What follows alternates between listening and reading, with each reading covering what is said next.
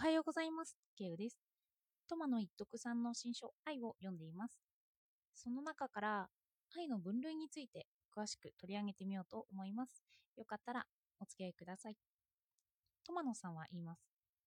こうして私たちは、愛の本質を真に現実的な姿として捉えるためには、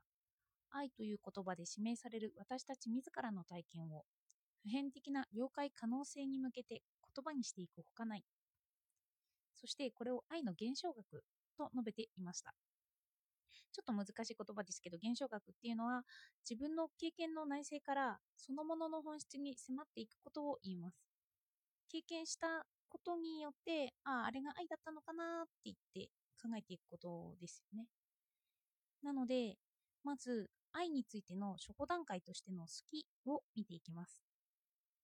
そして次に好きの次にあるって言われる愛着を見ていきます。好きから愛着になって、その先に愛があると本で述べられているからです。なので、まずは好きと愛着を概念として捉えられなければ、まあ、いつまでもその愛の概念がぼやけたままだと言えます。なので、愛を見るために好きと愛着を捉えて、さらにその違いを明確にしていきます。では、詳しくいきますね。まず、好きとは何かですよね。普段私たちが使っている好きを見ていきます。この曲が好き。この本が好き。あなたが好き。とかいう時の好きですね。こうしたごく単純な好きが意味しているのは言うまでもなく、その対象によってこの私のエロスがかき立てられることが好きであるということである。というふうに本では述べられています。エロスっていうのは、その、今でいうエロとかそういうのでもな、まあそういうのもあるんですけど、ただそれだけではなくて、そのものによって私の情動が動かされ、その対象によって私が心地よくなることを言っています。続けてこう述べられ、本ではこう述べられているんですけど、従ってごく単純な好きの本質は、一種のエゴイスティックな欲望にある。と述べられています。私たちは好きなものを奪いたくなるし、好きなものを何度も味わいたくなりますよね。で、エゴスティックっていうのは自分のためということですよね。好きをある種のエゴイスティックな欲望を根に持つ感情と手にしていきます。で、そう手にしたときに、その発展系である愛着をさらに見ていきます。では好きというのはそのエゴイスティックな欲望を根に持つ感情。では次に愛着に行きます。一方、愛着はこの好きのエゴイズムをいくらか超えてた感情である。と述べられているんですよね。例えば、経験からこのぬいぐるみに愛着を持っているとか、この長年愛用したペンに愛着を持っている。もらった時計に愛着を持っているという場合を想定してみます。その場合、私はその対象自体を誰かに破壊されたとしたら、どのような気持ちになるかを想像してみます。本から抜粋すれば、その時私が感じるのは、この私が傷つけられたという怒りや悲しみであると同時に、あるいはそれ以上にそのもの、それ自体への愛惜ではないだろうか。あの私が傷つけられたというよりは、そのもの自体が傷つけられたことにすごく悲しく思うということですよね。想像してみると、ただ好きなものを傷つけられても私たちは平気かもしれないんですよね。あの、私がケーキを好きだったとして、ダイエットのために禁止されたとしても、その好きなことへの悲しみはありますけど、そのケーキ自体に関しては資料あんましませんよね。でも、あなたがある特定のケーキに愛着を持っていたとします。その場合、それを毎回買っていたとか、そのそのものに対して持っていたということなんですね。すると、そのケーキ自体がなくなってしまうことへの愛惜を感じます。好きの感情がその対象自体にも宿って、その対象を慈しむということが愛着だと言います。好きが発展して愛着になっていくんですよね。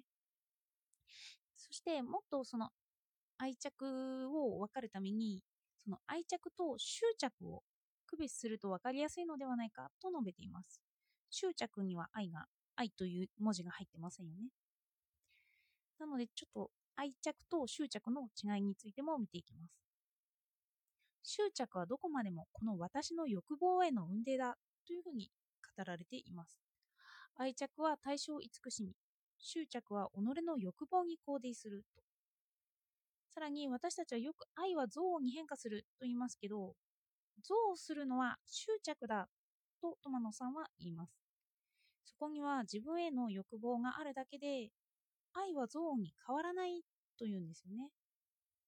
例えば、私が彼女を憎悪するのは、彼女に投影していたこの私の自尊心への執着がないがしろにされたからなのだというんですよ。愛だと思っていたものはただの執着であり、そこには好きというような感情があるだけだったんだって、その場合、あの、そのものが憎悪に変わったとしたらそこには愛がなかったということなんですよね。では愛着についてももっと考察していきます。あの私がそのもの、そのものとかその人に愛着を感じるとき、そこには時間の経過があるというふうにも述べています。第一に、このものとかこの人が私に安心や重要感を与えてくれるから愛着がある。第二に、愛着の対象は必ずある歴史性を帯びている。この2つが一緒になって私に繰り返し安心や重要感を与えてくれるものや人に対して私たちは愛着を抱くのだとあります。本から抜粋すれば、どれだけ歴史性を帯びていても、それが私を重要し肯定してくれるものでなければ、私はそのものに愛着を抱けない。愛着にとって重要なのは、そのものの価値、それ自体ではなくて、私との歴史的関係性なのだと。愛着には好きの他に、そのものとの時間的関係性や、私への需要とか肯定が含まれていると述べられています。そう捉えると、愛はゾーンに変わるものではなくて、もっと安心できる温かいものやことのようなイメージが私には流れ込んできました。好きと愛着をちょっとまとめてみますね。好きはエゴイズム。愛着は好きの発展でもあり、私とその対象に歴史的関係性を持つと。さらに愛着には心地のいい関係性があって、そのものは私を受容し肯定してくれる。このようにまとめられます。で、好きが一方的であって、相手との歴史的関係性や需要や肯定を含まないければ、それは執着でしかないと本から解釈できます。どんどんどんどん区分けていけるんですよね。また、愛にはレベルがあるとトマトさんは述べるんですよ。で、その最下位に位置するのが、まずは愛着なんだと。そこから分離的尊重や合一感情を持って、それが高まっていくにつれて、工事の愛に移っていくと述べています。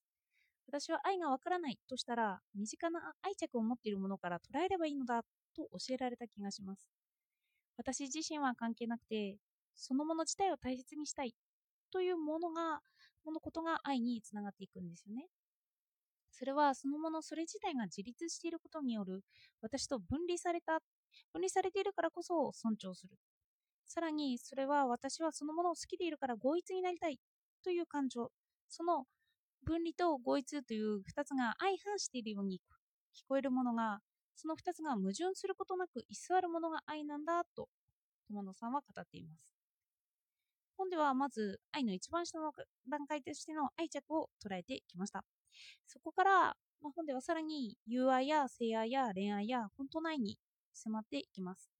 なのでまず一番初めの愛着とは何かというのを今日は扱ってみました。ではお聴きいただいてありがとうございました。